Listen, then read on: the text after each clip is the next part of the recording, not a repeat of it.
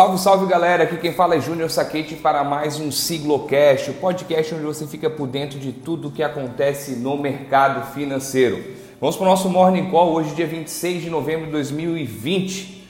Ontem não conseguimos postar o nosso call de fechamento devido a problemas técnicos no aplicativo que sobe o podcast, então hoje vamos fazer uma retrospectiva do que aconteceu ontem e já largar o que vai acontecer hoje durante o dia.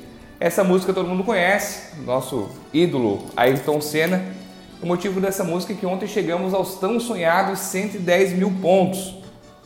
Ontem, Bovespa se descolou do exterior, fechamos com alta de 0,32, com 110.132 pontos e um volume financeiro negociado de 27 bilhões.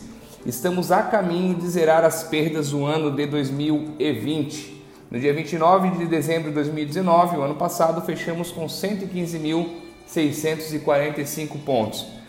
Vai ser lindo terminar o ano zerando as perdas e, quiçá, chegando aos 120 mil pontos.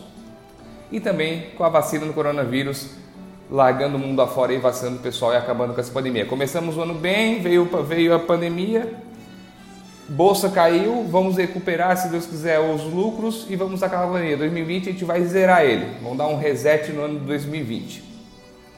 Falando um pouquinho de hoje já, é, desculpa, ontem o dólar fechou em queda de 1,03, forte queda, e fechou cotado a R$ 5,32.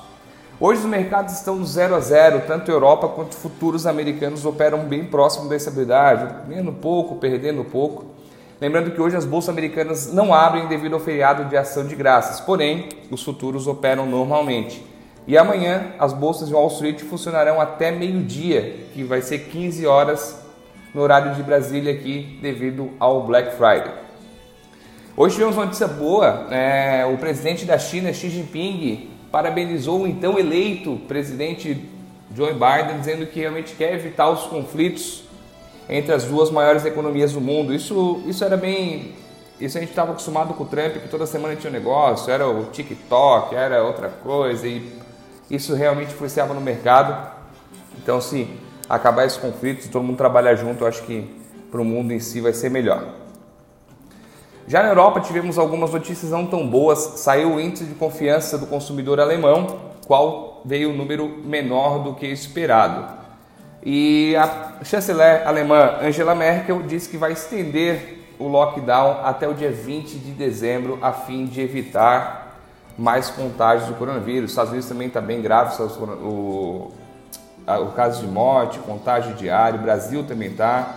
Isso é bem preocupante. A gente fala aqui que está feliz com a bolsa, porém a questão de saúde está bem crítico. É, todo mundo tem que se cuidar, tomar as medidas, as medidas necessárias sanitárias, digamos assim, álcool, máscara, evitar aglomeração, porque isso realmente é grave. Mesmo sendo a notícia da vacina quase na reta final, ainda faltam alguns obstáculos para ela poder realmente ser, ser distribuída para a população inteira. Hoje sai um dado bem importante aqui no Brasil, saem os dados do CAGED, que mostram os empregos gerados com carteira assinada. Segundo o nosso ministro Paulo Guedes, ministro da Economia, os números devem vir positivos. O mercado asiático fechou todo em alta hoje, tomara que a gente siga o mercado asiático, já que Estados Unidos não vai operar. Xangai subiu 0,22, Tóquio 0,91, Hong Kong 0,56, e Coreia do Sul 0,94.